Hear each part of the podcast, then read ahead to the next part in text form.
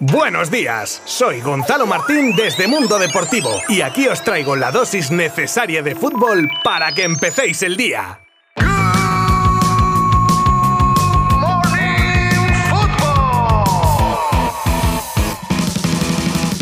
Muy buenas a todos. Good Morning Fútbol de jueves 30 de marzo. Ya cada vez los días son un pelín más largos y uno lo lleva todo con otro ánimo, ¿verdad? Rebobino a mis palabras de ayer con respecto al partido de Champions que tildaba de histórico para el fútbol femenino. Seré borrego. Ayer vivimos el partido entre Barça y Madrid de cuartos de Champions femenina batiendo un récord mundial. No femenino ni gaitas. Mundial. El anterior partido de fútbol con más espectadores fue en el Mundial de Estados Unidos y albergó a 90.195 personas y se ha superado de calle. Pero ahora entraremos más en detalle de ese dato y del partido en sí. Como veis, hoy la cosa viene fuerte y es que también os voy a contar una nueva guerra entre Madrid y PSG que se avecina, actualización en el caso de Dembélé, un posible fichajazo para el United, el cambio de director general en el español, cambio también de protocolo COVID de la Federación Española de Fútbol y un montón de cosas más de las que voy a hablaros en los próximos minutos. Os habla Gonzalo Martín desde Mundo Deportivo y vamos que nos vamos, que hoy hay mucha plancha.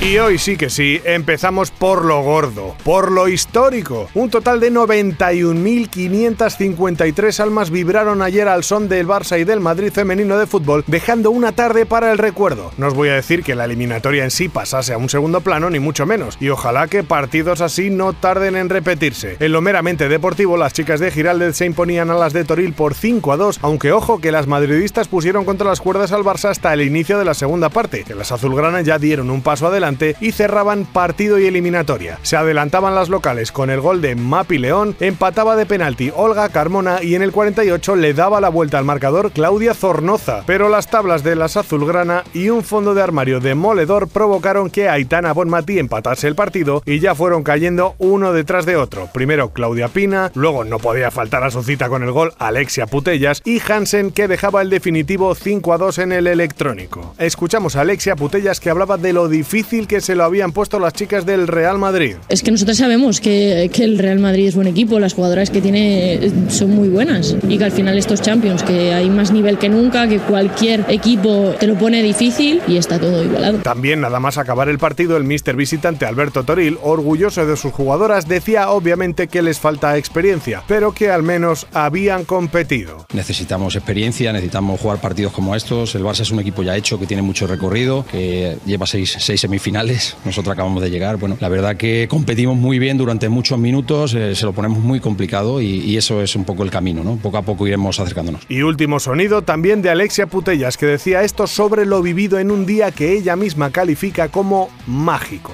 No, no, no tengo palabras, la verdad. Eh, ha sido súper mágico. Esa conexión, eh, esto es, es, increíble. En cuanto salen las entradas y se agotan en tres días, te, te quedas un poco sorprendida, ¿no? Y, y, te lo puedes imaginar, pero vivirlo no, tiene punto de comparación. Todo el mundo quería hacer historia hoy. Eh, había muchísima gente, muchísimas niñas, muchísima gente del Barça. Eh, lo de hoy, sin duda, es histórico.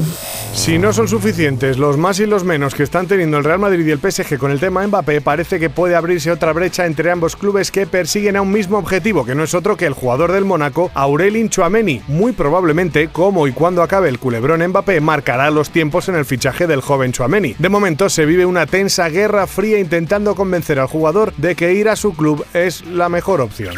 Según nos cuentan, Ousmane Dembélé ha comentado en el vestuario azulgrana que querría seguir en el equipo, algo que no se ha traducido en ningún contacto de su representante con el club. A pesar de eso, el mensaje de Dembélé ha llegado a las oficinas desde donde le aconsejan que imponga su voluntad y coja las riendas y no se deje llevar por su representante, algo que de momento el francés no tiene pinta de hacer.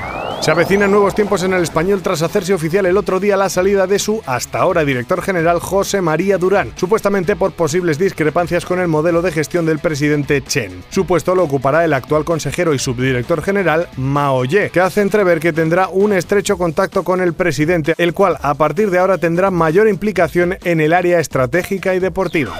La Premier es la única de las cinco grandes ligas que no aprobó los cinco cambios por partido al iniciarse la presente temporada, y las quejas al respecto de pesos pesados como Guardiola o Klopp ponen sobre la mesa el debate, que según la BBC se discutirá en una reunión con representantes de los clubes hoy mismo. La no continuidad de Rangnick en el banquillo de Old Trafford se da por hecha, al igual que la llegada desde Ámsterdam de Eric Ten Hag para hacerse con las riendas del equipo. Bien, pues según The Telegraph, el nuevo entrenador no vendría solo, ya que podría llevarse consigo a la estrella del Ajax, el brasileño Anthony, pretendido también por otros grandes como Liverpool o Bayern y cuyo precio ronda los 40 millones.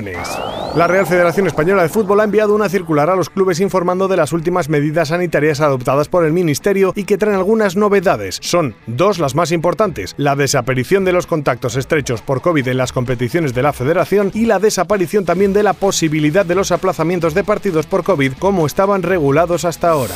Desde Alemania nos llegan rumores de posibles conversaciones entre el Real Madrid y el delantero del Bayern, Serge Gnabry. Según estas informaciones, el descontento con Nagelsmann y una búsqueda de aumento de su ficha, siempre hay algo de dinero por medio, ya que acaba contrato en 2023 y querría mejorar sus emolumentos. Pues eso habría llevado a Gnabry a tantear la opción del Madrid, donde juega su ex compañero David Álava.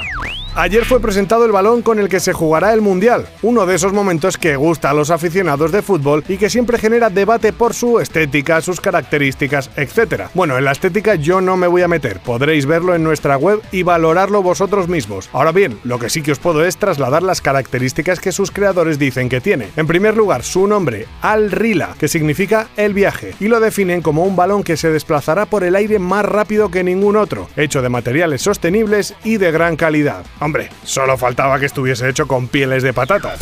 Y terminamos hoy con la surrealista petición que unas aficionadas le hicieron a CR7 al término del partido de Portugal contra Macedonia de la repesca mundialista y que sacó las carcajadas del portugués que cuando se dirigía al túnel de vestuarios observaba un cartel que luego corrió como la pólvora por redes en el que se podía leer Cristiano, danos tu y un espermatozoide bien dibujadito, con su sonrisa y todo. Poco más que decir, lo que no se vea hoy en día en un campo de fútbol...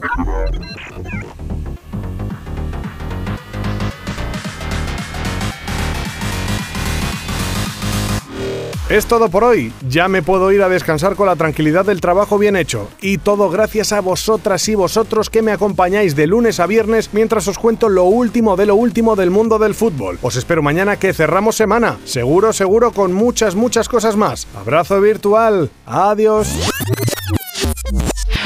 Mundo Deportivo te ha ofrecido Good Morning Football, la dosis necesaria de fútbol para comenzar el día.